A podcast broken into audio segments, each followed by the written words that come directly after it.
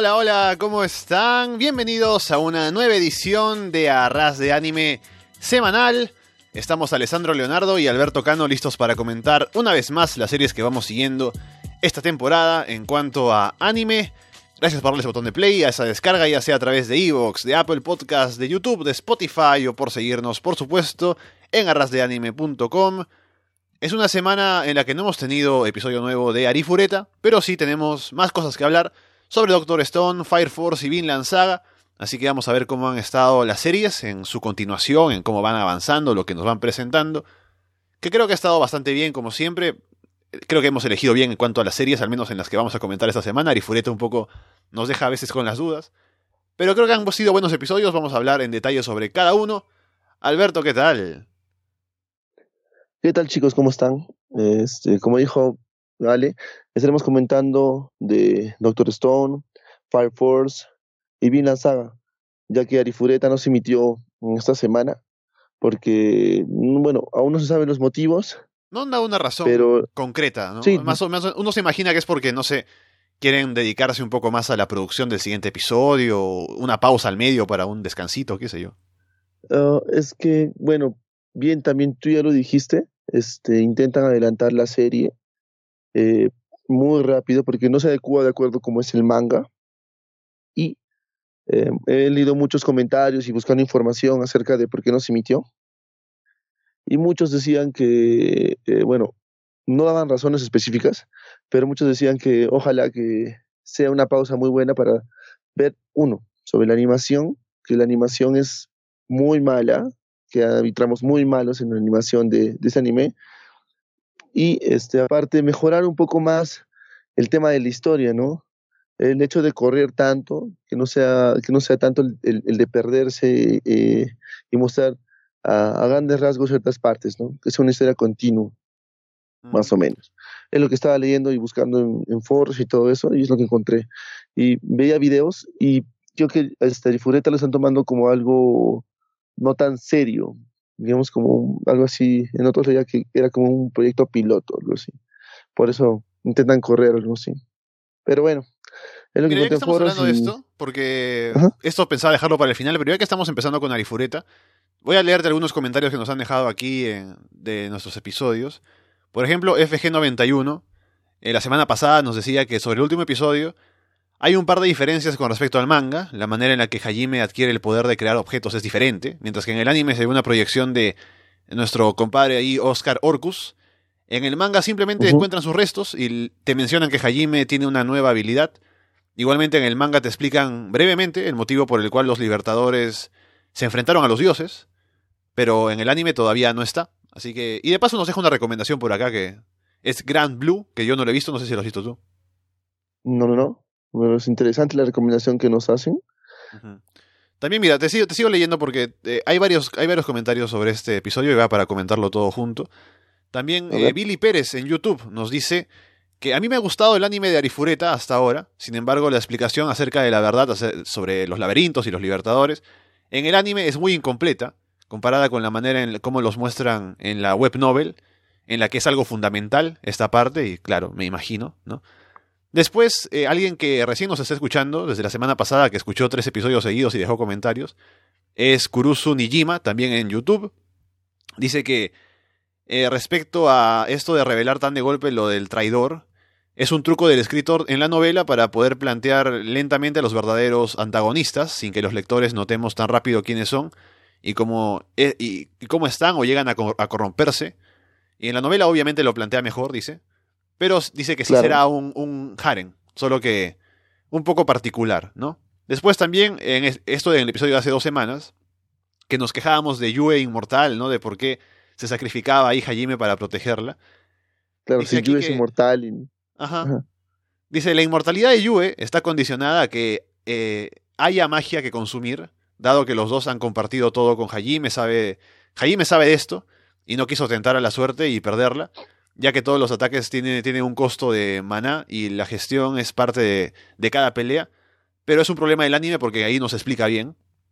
Y finalmente... Claro, Han no explica. E, esa parte no, no la entendemos muy bien y nos hizo muy confuso y por eso nosotros dijimos que este algo tonto absurdo que sin inmortal no se sacrificara, pero ahora que este, nos cuentan un poco más este, nuestros oyentes, como que ya estamos este, captando esto, ¿no? De otra manera.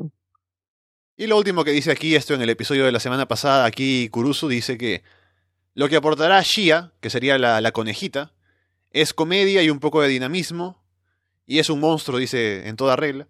Y la novela no tiene miedo de ser echi, pero no en el enfoque clásico, sino uno más romántico.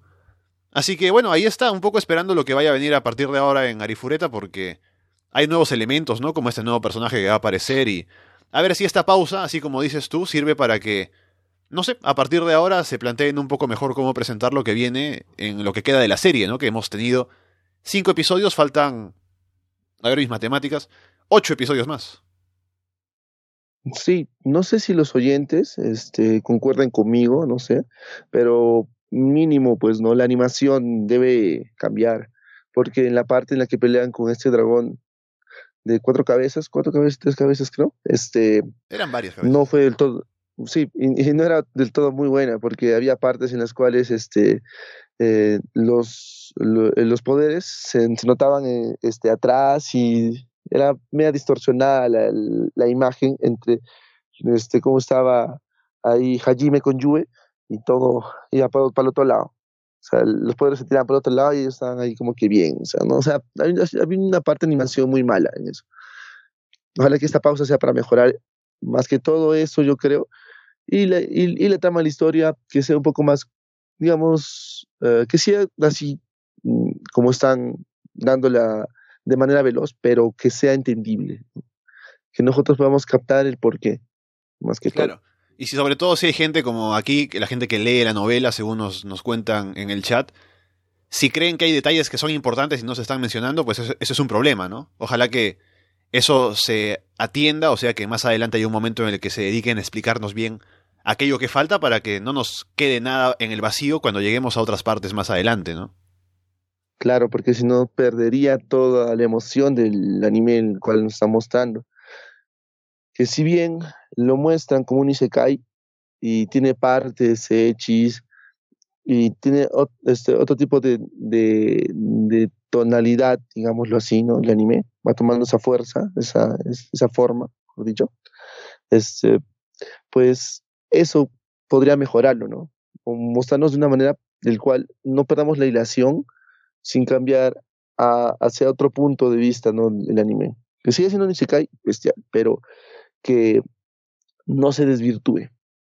Porque eh, sabemos que hay muchos animes que eh, con el manga no es lo mismo, es, hay partes que omiten del manga al, al, al anime, ya sea por, por, por motivos este, de, de la, de la televisora o motivos que son muy fuertes, ya, X motivos, pero que no se desvirtúe mucho, ¿no? Que no cambien, que nos muestren tal a veces como debe ser, si es que no tiene ningún problema de serlo. Con eso entonces, dejando Arifureta para la próxima semana, pasemos a ver lo que hubo en los últimos episodios de esta semana, empezando con Doctor Stone, que en el episodio pasado tuvimos como una especie de... O sea, la historia se detuvo un poco, porque vimos el pasado, el momento en el que Senku despierta, ¿no? Y cómo fue eh, su adaptación al nuevo mundo y es, como una retrospectiva, ¿no? Que tenemos de, de, Senku. Entonces, en este episodio lo que tuvimos fue un poco terminar esa parte para pasar a, otra vez al presente. Y fue interesante porque conectaron esto de la retrospectiva con el momento actual porque hay un paralelo entre Senku y Taiyu que ambos, en este episodio creo que queda bastante claro que son muy cercanos, o sea, son muy amigos y no había quedado claro antes, que Senku básicamente le grita a Taiyu, ¿no? Que despierta, qué sé yo, cuando estaba en el pasado, hasta que lo consigue, y de igual manera Taiyu en el presente, como está reviviendo a Senku con ese, después de ese golpe que recibió en el cuello, de igual manera, ¿no? Le grita para que despierte, porque dice básicamente que lo necesita aquí a su lado, que son tan, tan buenos amigos.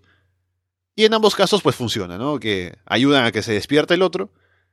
Y tenemos a Senku nuevamente con vida y se explica que este proceso de, de despetrificación es posible porque hay como una reparación celular y por eso es que Senku no, no, murió, sino que esto hace que se recupere por completo. Sí, este, en este capítulo vemos más que todo eh, cómo es que Senku ve el, eh, o ve cómo es el, el poder o, o, lo que tiene la piedra, ¿no? Y también vemos cómo este, piensa quién fue, o sea, su, motivo y su razón es, uno, quién fue el que hizo esto y por qué lo hizo, ¿no es cierto? A un inicio es lo que piensa, cuando vemos la retrospectiva. Y segundo, se va dando cuenta que esta, esta piedra es algo también que le ayuda como que a regenerar.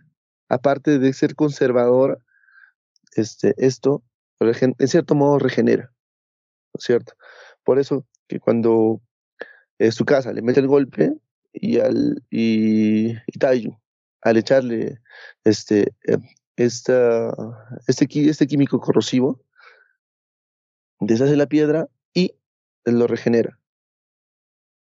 Y e, esa parte en la, en, la retrospectiva de, Senku muestra, ¿no? Y, y, él mismo va, va viendo. Y es, es así como saca Taiju y, y, lo deja en la cueva donde estaba este, este ácido, este, no recuerdo el nombre del ácido que botan Creo que los es murciélagos. Ácido nítrico. Ajá, un ácido, ah, exacto, ácido nítrico para que para que vaya corriendo poco a poco este y hasta que hasta que se despierte, ¿no? Este Taiju. También este, vemos cómo eh, también ¿no? idea, después de ver toda esa retrospectiva, como idea un plan este, para no capturar, sino para tenerlo ahí y ver lo que puede hacer y lo, que va a hacer o lo que piensa hacer este, su casa, porque su casa todavía no sabe que Senku ya despertó, ¿no? Y en, ese rato hace que Taiyu y Yusturija como dice, bueno, ustedes han quedado solos, vayan con su casa y aliense con él, ¿no? Como un plan. Mientras que yo, a la gente que hemos visto por ahí, que nos respondió cuando nosotros hicimos explotar por error y vimos que hicieron tres humaredas, este, yo voy, voy, a, voy a ver con ellos, voy a intentar reclutarlos y ver, ¿no? ¿Por qué o cómo, o cómo hicieron este, eh, para salir de esa, de esa corrosión o, o de ese estado en, el que estaban de piedra, ¿no? Mm, No Sí. sé qué pienses tú, no sé qué pienses tú, este, con la idea que tiene Senku al hacer esto, ¿no?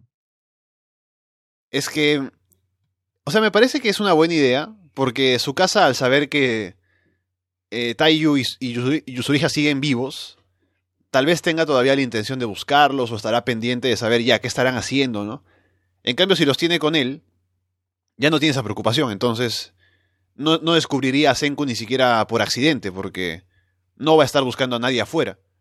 Tal vez estará explorando alguna cosa, pero él va a creer que Senku está muerto, así que sería algo que ya no le preocuparía. Por eso me parece que puede ser un buen plan, o sea, al final hay que ver cómo funciona. Y qué pasa con Senku, porque ya se ve que hay un acercamiento con esta gente, ¿no? Y ya vamos a hablar de, de lo interesante que es esta gente con la que se va a encontrar. Pero creo que es un punto de quiebre este momento en la serie porque tenemos ahora un plan.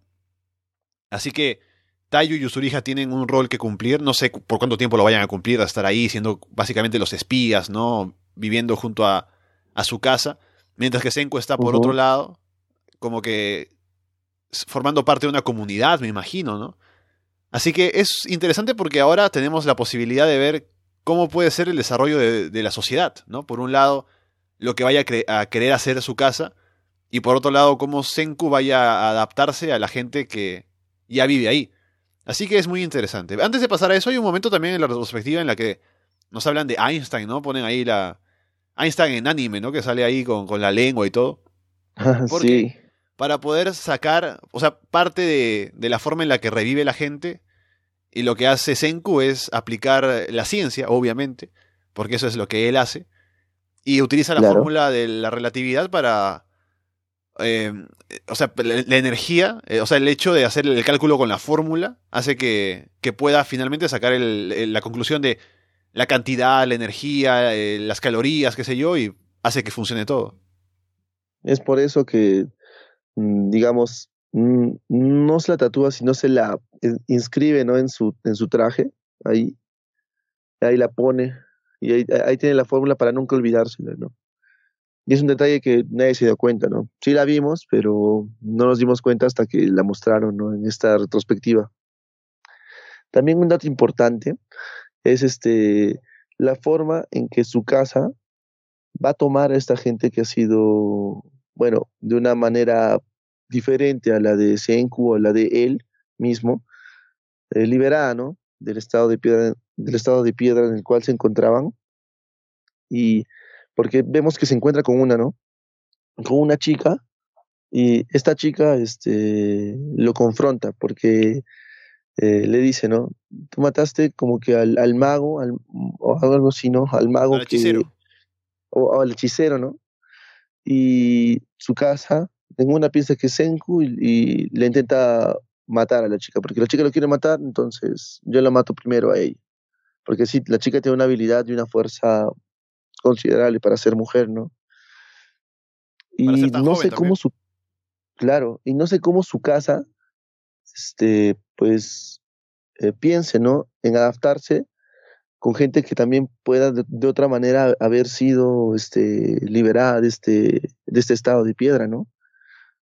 Porque en su mente está que todos están como piedra y que él va a liberar de acuerdo a lo que él crea por conveniente, ¿no? Y va a destrozar a los que no se lo merezcan, ¿no? Un justiciero, algo así, como que impartir justicia a su modo, pero ¿qué hará con esta gente que, que pues no, este, ya está, ¿no? Liberada.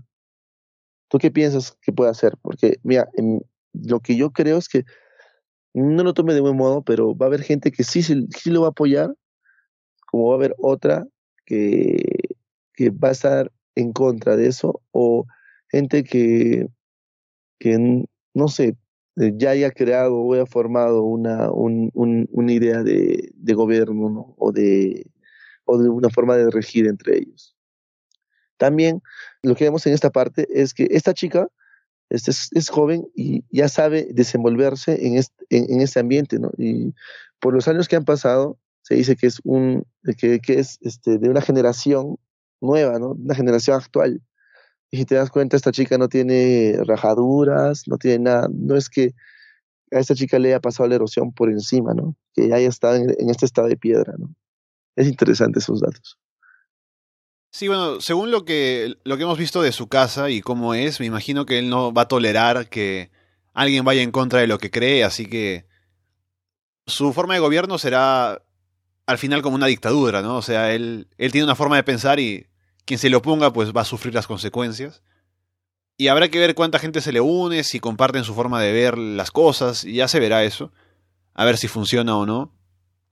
Me parece muy interesante porque estábamos especulando, ¿no? ¿Quiénes son estas, estas otras personas? ¿De dónde salieron? ¿Cómo fue que revivieron? Si, si la fórmula la tiene Senku y tardó tanto, ¿no? Y es tan complicado.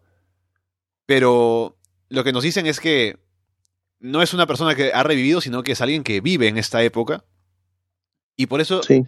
hay que ver cómo es que, o sea, de, de, dónde salió esa humanidad, ¿no? Porque no tiene nociones de que ha habido humanidad antes o, o quiénes son estas otras personas y por eso cuando Senku utiliza la polea para poder levantar el árbol que le aplasta a ella, ella se sorprende porque es algo que nunca ha visto, que nunca, no tenía ni idea de qué cosa podría ser eso. Y Senku como tiene todo este conocimiento, ¿no? Y él también dice, voy a, voy a hacer saltar la evolución de la humanidad.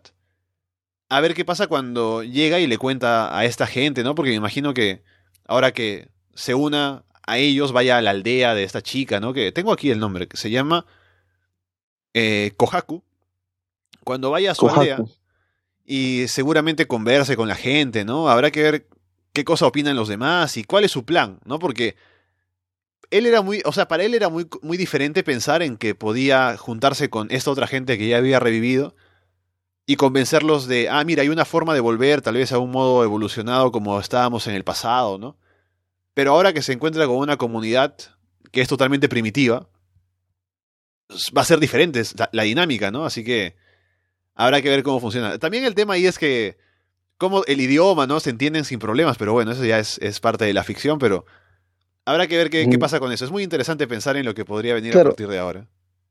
Es que fíjate bien en los rasgos que, que les ha dejado el, el, paso de los años en ese estado de piedra a Senko, digamos, ¿no? Este tiene las marcas de las rupturas de la, de la piedra, ¿no? De algunos resquebrajamientos, podríamos, podemos decirlo así, ¿no? Bien. Y aún los tiene, son rasgos definidos. Pero esta chica no, ¿no? Es, es, intacta, es como que ya viviera en esta, es, o sea, es de un, de, pongámoslo así, ¿no? De una época actual, en ese, en ese 3700, no sé, año 3700 por ahí, creo.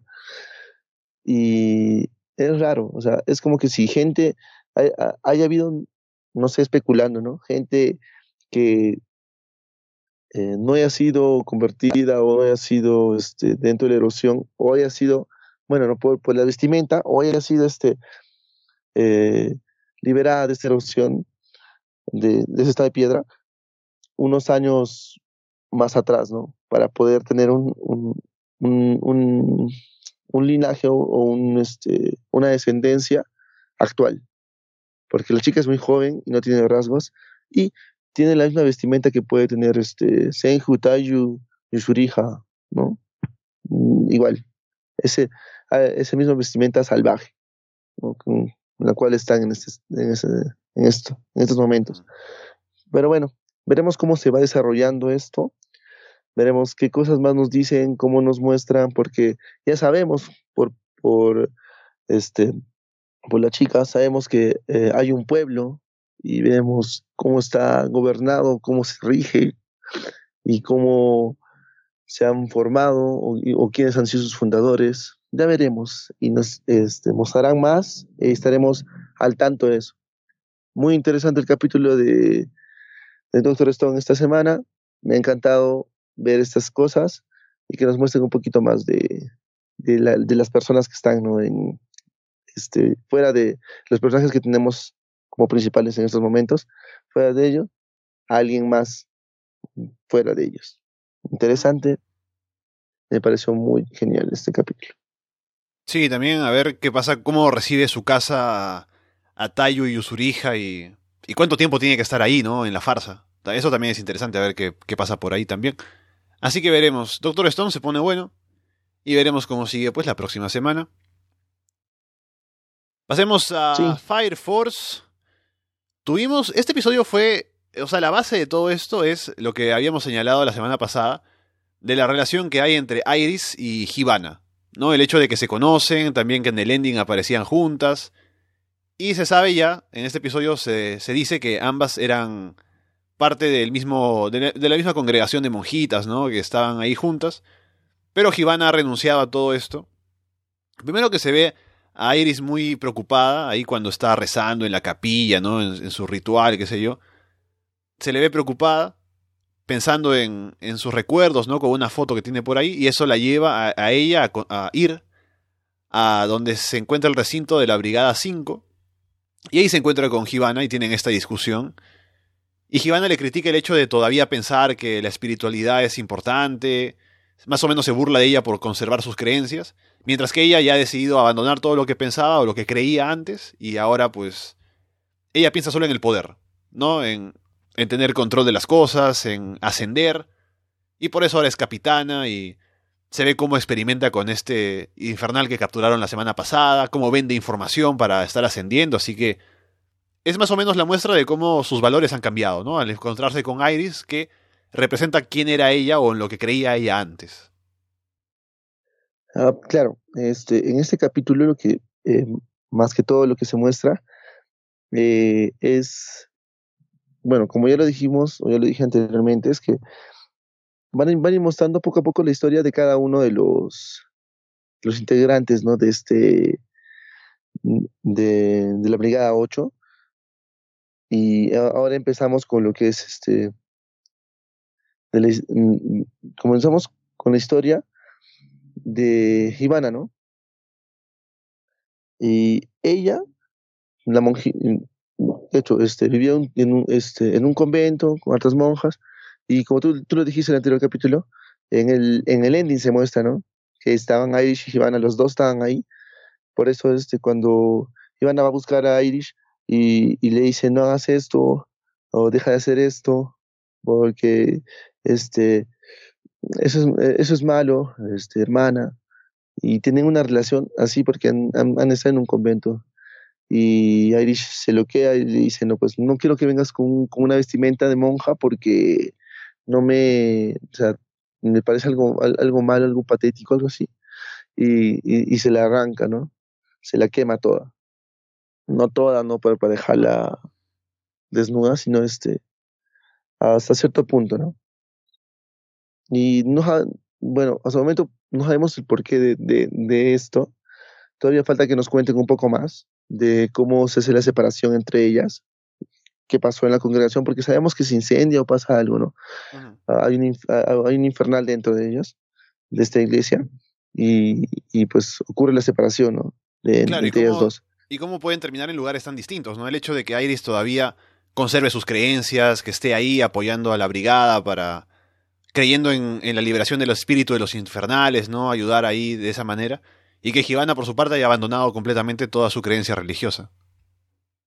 Sí, exacto. Eh, también vemos este, cómo es esta disputa entre saber qué es lo que ocurre con los infernales, porque es más que obvio, por lo que vimos al inicio, eh, lo que le hacía al, al infernal que tenía conciencia, ¿no? Cómo lo, cómo lo, lo torturaba para saber, para, sacarle más información a ese infernal. Y hubo un punto en, esto en el cual este, cuando van a, cuando van este, más que todo a saber qué era lo que pasaba con, con, con todo eso y saber más, más información y, y, la pelea entre la brigada 8 y la 5. Eh, eh, en un momento en esa pelea en, en, en, el cual este, vemos a este infernal con más poder.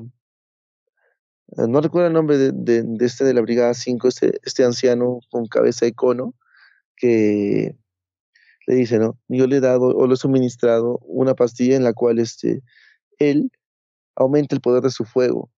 Y es interesante porque ahí te da a conocer que ya manipulan y ya saben todos los infernales y cómo manipularlos de manera de una manera más eh, ¿cómo puede ser? Más controladora, algo así, tomar el poder sí, de los como, infernales. Como para poder eh, sacarle provecho según lo que ellos quieren, ¿no? Que ah, parece que, o sea, ahora ya sabemos que hay mucha corrupción dentro de las brigadas de bomberos y no sabemos exactamente para quién es el beneficio, pero por el momento vemos que el beneficio es para ellos mismos, ¿no? Que agarran a este infernal y lo convierten en un arma para ellos.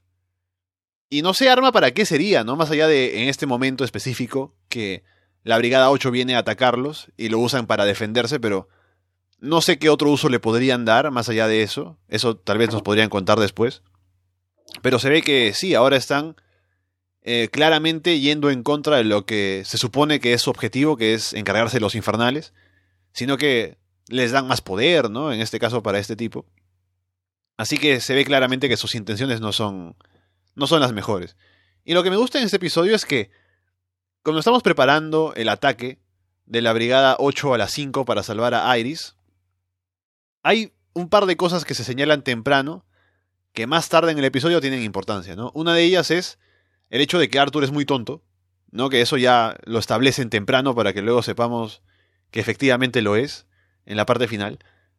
Y lo otro es el teniente, porque el teniente hasta el momento es alguien que no había brillado mucho en los casos que ellos iban a encargarse y todo, porque no tiene no tiene un poder muy vistoso. Pero lo que hacen temprano es mostrar que él puede disparar balas, que afecta un poco, él puede alterar la carga de, velocidad o del fuego que está dentro, ¿no? De la pólvora, la explosión, una cosa por, por, el estilo. Y hace que, aunque sean armas de verdad, las balas sean no letales. Y por eso amenaza ahí a los novatos con el arma, les dispara y. No es una. es un arma de verdad, pero no los mata porque le quita potencia a las balas. Entonces luego, cuando van ahí a la. a, atacar a la Brigada 5, el teniente tiene una escena que es genial en la que él ataca a todos sin piedad, ¿no? Dispara y todo, y no mata a nadie porque ya nos han dicho que, claro, no, sus armas las puede moderar, entonces, por eso puede hacer todo lo que hace. Hay una parte también en la que hay un tipo escondido en un rincón y puede mover la bala para hacer que rebote y que finalmente se encargue de él. Así que le dieron buen espacio al teniente con eso. Y en lo otro que te decía, el hecho de que Arthur use la mano equivocada, ¿no? Que me parece una tontería, pero bueno. Sí, claro. Si te das cuenta, más que todo, ese teniente, a, a inicios, los primeros capítulos, dicen su rango, o sea, es de segundo, no recuerdo bien el nombre. Generación. En el cual, ah, claro, segunda generación, en el cual este, la chica, la compañera de, de la compañera de Shinra y Arthur. Maki. Eh, Maki, ella agarra y dice, pues él, él, el teniente es como yo. Mm, puede manipular el fuego, pero siempre y cuando esté creado. O sea, es igual que, es igual que Maki. Por eso, este, hasta cierto punto, cuando lanza las balas y aparece el fuego dentro de la bala, puede manipularlo. Por eso manipula la bala. En el momento en el que vemos que los prepara para la pelea, a Shinra y Arthur, dispara, le dispara a Shinra y no le hace nada porque manipula el nivel, la potencia por el fuego que tiene la bala al, ser este, expedida y no le pasa nada. Y, claro, es un momento impactante porque nos muestran su verdadero poder, nos muestran su, su poder de segunda generación, el cual al disparar, este, la, al disparar en, la pelea que tienen contra la, Brigada 5, disparan y manipula con tal fuerza las, las balas que las direcciona hacia donde está el hacia donde está el, rival, ¿no? Y es interesante ver esto en este episodio porque no, no mostraba mucho, o sea, no tenía mucho protagonismo, pero sabíamos que tenía una fuerza por ser de segunda generación, pero no se mostraba cuál era, ya que el capitán de esa brigada no sabemos que no tiene fuerza, no tiene ningún, este, no es ninguna generación, pero su fuerza es física de, este capitán. También lo que podemos rescatar de este capítulo es que, eh, como bien ya lo dijiste, son las intenciones que, tiene ¿no? esta, esta Brigada 5, que, bueno, eh, sabíamos, bueno, o se sabe de antemano por el capitán de la Brigada 8 que ya eh, saben ellos qué es lo que es un infernal y por qué está ahí el infernal. ¿Cómo utilizan la información? de esa Brigada 5, lo que hemos visto en este episodio es para su provecho. Por lo de el infernal, eh, que tiene conciencia y le aumenta más el poder, y ya vemos que es parte de la brigada, porque en su cabeza, en la parte que tiene de, de, de cráneo pequeño salido de su cabeza, ahí dice este 5, como que ya es de la brigada 5, o sea, y es, no sé si es para, para control de ellos o dominio de ellos o aprovechamiento de ellos, o no sé si hay algo más allá. Todavía no nos muestran, nos han dejado al final como una incógnita que en el siguiente capítulo sí lo vamos a tener y vamos a ver qué es lo que sucede, ¿no? Porque hay muchas interrogantes entre todo, entre todo esto, ¿no? Y luego de que todos ingresan ahí y cada uno se va por su lado a pelear, Arthur por un lado, Shinra también, luego Maki y el teniente juntos por otro lado. Nos quedamos con eh, la imagen de Shinra frente al lugar donde se encuentran Iris y Hibana. Y el siguiente episodio me imagino que será el enfrentamiento ya de Shinra directamente con Hibana y seguramente será interesante, ¿no? Con Iris ahí también.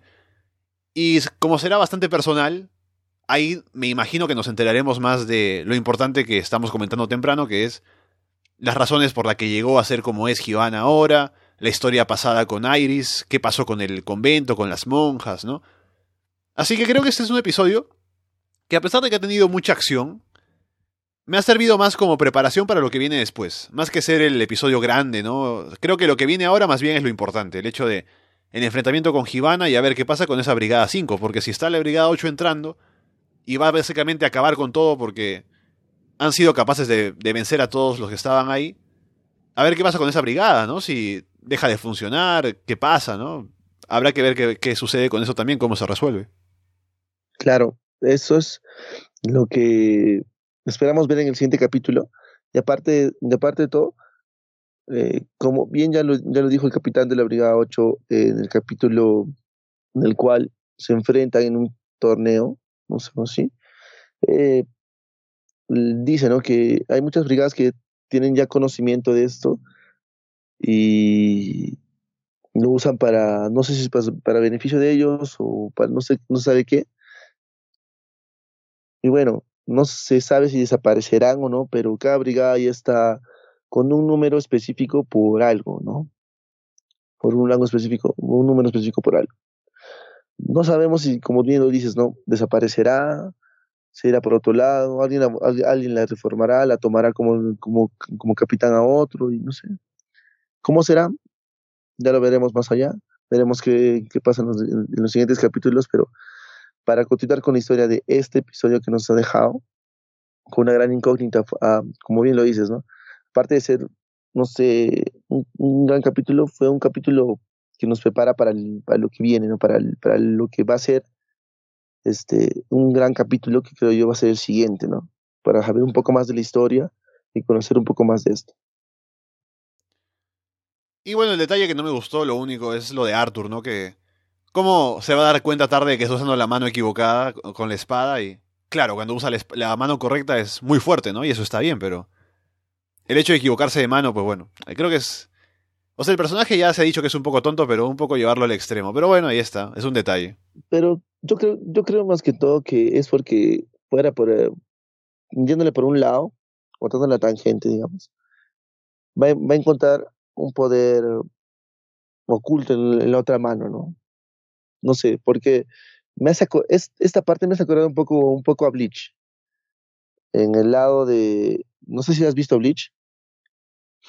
En el lado de, de hay un personaje que se llama Sado, en el lado que su brazo, usa un brazo para, este, para golpear nada más, y se da cuenta que el otro brazo era más, era más poderoso que el, el otro. El otro era para defender y el otro era para, para atacar con, todo, con toda su potencia, con todo su poder. No sé si, si lo enfocan hacia ese, hacia ese lado, pero vamos a ver. Yo, creo que sí, que va a encontrar más poder usando los dos, pero practicando, entrenando. Ahí está Fire Force entonces, para ver qué pasa con el enfrentamiento entre Shinra y Hibana la próxima semana. Vayamos con la última serie que es Vinland Saga, que ya estamos instalados en lo importante de la serie, luego de haber salido de lo que sería la introducción, tenemos ya a Thorfinn actuando, porque ya habíamos quedado en el episodio anterior en la idea de que él se iba a unir a la tropa de Askelat con el objetivo de convertirse en un mejor guerrero y finalmente tener un duelo con, con él. Entonces, empieza él a participar en batallas, Vemos, eh, nos cuentan un poco cómo funciona esta guerra entre Dinamarca e Inglaterra, los vikingos, el problema que hubo, el cambio de reyes, lo que esto ocasionó. Y tenemos entonces a, a Thorfinn participando en las batallas a las que va Askelat. Y se ve cómo va evolucionando, ¿no? Empieza con su primera, su primera pelea en la que mata a alguien y cómo esto lo afecta a él. Pero luego hacen un montaje así breve de cómo va adquiriendo experiencia, va creciendo, va siendo más hábil cada vez. Y cómo también se va adaptando y se va, va formando parte cada vez más de ese grupo, ¿no? A pesar de, de cómo es que empezó esa unión con los demás, ya se ve cómo le tiene consideración, incluso en algún momento él le salva la vida a Askelat. Askelat también le confía la misión al final de que vaya a explorar, ¿no? Porque se ve que ya tienen un poco de confianza ahí, que ya reconocen que es un buen guerrero, entonces hay una relación interesante. ¿te das, cuenta en esa parte en la cual salva a Askelat? Bacán. Pero cuando le, le confía la misión, le hace algo, como una seña en el cuello. No sé qué significa, se puede interpretar como que él, como bueno, aprendió a pelear con una daga, con daga, y va de frente al cuello. Este puede ser eso o puede ser un indicio de que si no te mato o te, matamos o no sé. No entiendo, e, esa parte es la que, la que me dejó así en duda, porque Thorfinn no lo hace con, no lo hace con mucho, mm, digamos, mucho respeto, con mucho honor, o como que, wow, me están conveniendo algo fuerte. Lo hace porque le ordena Askelat, ¿no? Y este lo hace todo amargado, todo enojado. Claro, hace como un fastidio. Pero es que al final Askelat se lo pide porque al ser el más joven puede un poco camuflarse, ¿no? Pasar desapercibido, podría ser un buen espía, se supone. A diferencia de que si va uno de los hombres ahí, que es un pirata que ya se sabe, uno se puede dar cuenta, sería más sospechoso, por eso lo mandan a él. Claro, pero la seña que le hace al mandarle, esa, es, esa parte es la que me confunde un poco, en la que intento interpretar qué será o qué le, o qué le dice ahí. Porque es muy interesante esa parte. Porque lo que busca en sí es venganza, ¿no? Para, por, su padre. Y mientras que no cumpla, no sea un guerrero fuerte, no va a pelear contra Askelat. Porque es la promesa que le hace. Y me gusta cómo se va desarrollando, nos va mostrando cómo él va mejorando como guerrero, al punto de convertirse en alguien bastante hábil. Y es bastante breve, como decía, solo con algunos montajes, algunas escenas de lo que él llega a hacer. También cuando pelea, cuando hay gente que lo. que lo. más o menos como que le hacen una emboscada entre dos, tres personas. Y él es capaz de encargarse de todos ellos. A pesar de que termina muy lastimado, y es por eso que lo encuentran ahí la señora y su hija y lo llevan a la casa, pero de todos modos se ve que ya es alguien que ha, se ha convertido en un guerrero, alguien que puede defenderse por sí mismo. Y eso es interesante porque ahora nos cambia el personaje, ¿no? Antes era un niño que uno pensaba que a ver cómo le puede ir, ¿no? Que todavía es, es como indefenso, todavía es inmaduro, que sigue siéndolo hasta cierto punto, pero ya es otra dinámica con el, con el protagonista, ¿no? Ya sabemos que es alguien que puede defenderse. Claro, ya vemos eh, a raíz de lo que vimos en el anterior capítulo que cómo sobrevive a la soledad, cómo empieza a cazar, cómo empieza a mostrar la fuerza que tiene, que tiene él por el padre que, que por lo que hereda de su padre, ¿no? De Thors. Y Thorfinn va, va tomando esto a tal punto en el cual al momento de verse inmiscuido en una pelea, lo único que le queda es es pelear, ¿no? Y saca la fuerza que tiene, que tiene por su padre y comienza a, a, pelear. Pelea de tal modo que a, su, a su edad es muy bueno. Y, eso es lo que Askelat ve en él, ¿no? Y eso se ve, se nota desde un inicio porque desde un inicio Askelat lo deja vivir por algo. Tiene un motivo. No sabemos cuál será, pero vemos que, que en las peleas se inmiscuye muy bien. Ha, ha esa madurez y eso que le dijo Askelat al darle esos pequeños tips de pelea, ¿no? Mientras que, mientras que Thorfinn lo quería matar y todo eso. Y sí, eh, vemos también como eh, bajo presión, esa presión de estar capturado y prácticamente Thorfinn sale, sale airoso, ¿no? Matando a, a, dos, a dos ingleses. Y es, es, esa parte también es muy, muy interesante ver cómo Askelat se inmiscuye fuera del trato que haya hecho, porque ellos también son piratas, o sea, siendo piratas, son este, vikingos o han sido vikingos. Eh, ellos mismos se, se inmiscuyen en la pelea contra los ingleses, tanto para salvarse ellos mismos como por la promesa que haya tenido o por el dinero que, que, ya, que, que van a obtener, ¿no? Todo eso. Pero también por ellos, porque ellos también han sido vikingos y Creo que eso también les, les da un plus para que ellos los busquen y los maten, de que sean piratas, o se, o se les denomine piratas ahora porque no pertenecen a, ninguna de las tribus, son ajenos a eso. Otra parte importante en este episodio, también, aparte de mostrar a Thorfinn en su maduración, en, en convertirse en un guerrero más fuerte, también tenemos esta parte en la que le encuentran, como ya decía, lo encuentran a él muy lastimado, una señora y su hija, y lo llevan a su casa, un poco le dan, le dan cobijo.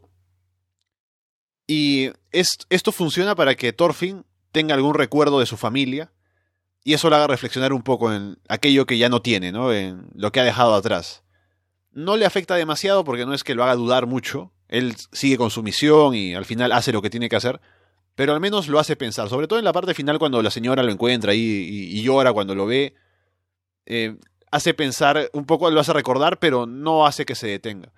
Lo interesante también como detalle es que a pesar de que todos los personajes hablan japonés, se da a entender que no se pueden entender los ingleses y los daneses en idioma, porque Thorfinn no puede hablar, o sea, habla en un idioma que no entienden ellas y ellas hablan y Thorfinn no las entiende, entonces se muestra eso. Es un poco complicado mostrarlo porque hay otras series que podrían usar en los idiomas originales y poner subtítulos.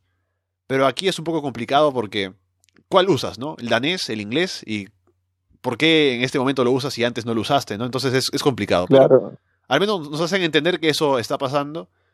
Y al final Thorfinn se supone que les dice que huyan usando inglés, pero al final no lo hacen. Y bueno, eso también es un detalle importante, ¿no? El hecho de que haya también esta barrera del idioma. Esa, esa, esa barrera que tiene el idioma es, sí, es muy importante, pero lo genial es cómo este, eh, los creadores, bueno, los que están haciendo este, este anime, están poniendo en marcha, han, han hecho eso, o sea, han, han, hecho que a pesar de que el anime se muestre en japonés, eh, haya esa diferencia de idiomas, ¿no? Que unos no se entiendan con nosotros, aún así hablando japonés, ¿no? Porque en, esa, en ese idioma se presenta, ¿no? El anime. Y es interesante y muy bueno, muy bueno. También vemos eh, en, en, esta parte la, la retrospectiva en la cual Thorfinn tiene como su madre y su hermana, ¿no? Porque vemos a la, señora inglesa que lo toma como un cobijo, piensa, ¿no? Eh, uno que es su piensa en su madre y la chica que es su hija piensa como su hermana, ¿no? dice, no, pues, ¿qué estoy haciendo?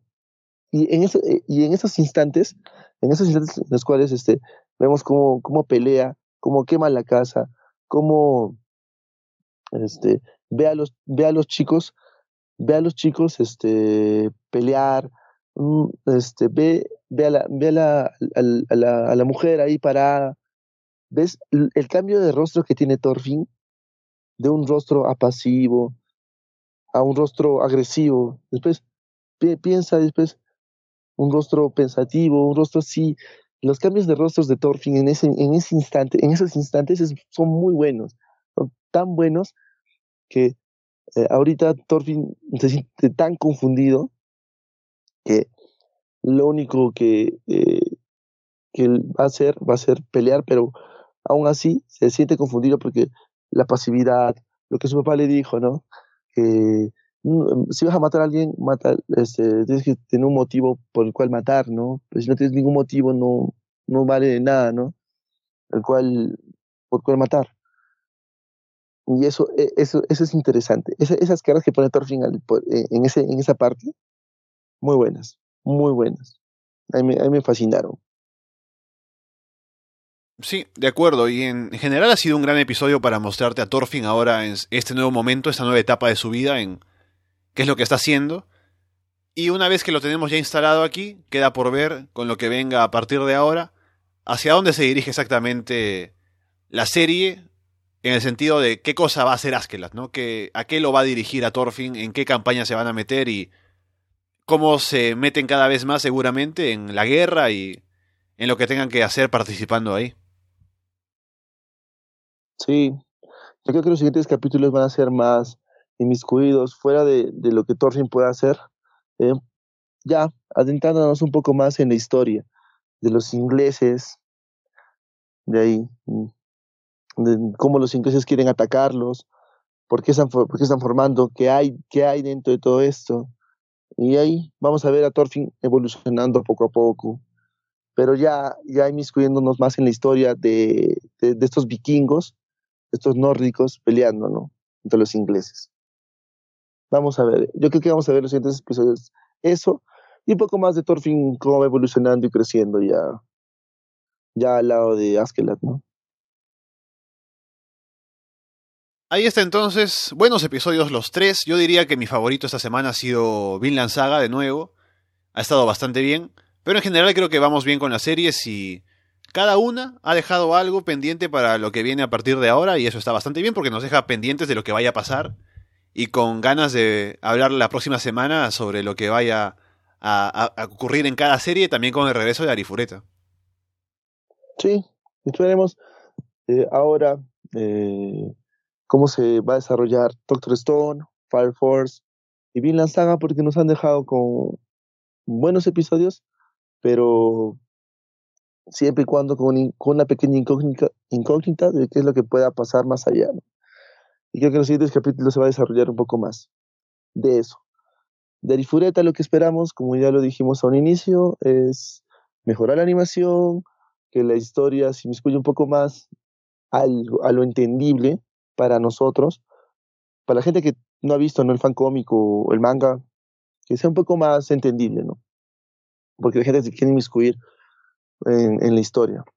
Y pues, ¿no? Que eh, no, no, nos perdamos de, de, la acción de, de Rifureta. Ojalá que para, para la próxima semana tengamos buenos episodios y que, pues, ¿no? Arifureta cambie todo, todo esto, ¿no? Yo sé que has estado con poco tiempo esta semana y que no has visto otra cosa, pero yo voy a volver a recomendar lo que ya había dicho antes, que es Kimetsu no Yaiba, que no tengo mucha moral para, para recomendarlo porque yo también me, me, subí tarde al carro, la habré empezado a ver hace unas, un par de semanas nada más, pero ya estoy al día y es una gran serie, es de lo mejor que he visto en el año, así que faltan como cinco episodios para que termine la temporada actual, o espero que sea temporada actual y que luego continúe, porque está muy bueno. En animación, en historia, en acción. No voy a decir que es mejor que Shingeki no Kyojin, ¿no? Pero es una muy buena serie, así que la recomiendo si no la están viendo. Y seguramente luego habrá un episodio acá cuando termine la temporada con alguien para comentar lo que haya sido, pero nuevamente la dejo ahí. Creo que es es importante sobre todo luego del episodio de la semana pasada, que fue espectacular. Así que ahí queda mi recomendación una vez más. O sea, ¿tú crees que para, bueno, digamos como anime, anime estreno de este año, esta está rankeando entre las mejores? Sí, yo creo que sí. Eh, yo creo que de las series que, que recién este año han, han debutado, si se quiere, yo las que están mejor posicionadas, diría, está esta, Kimetsu no Yaiba. También pondría Tate no Yusha.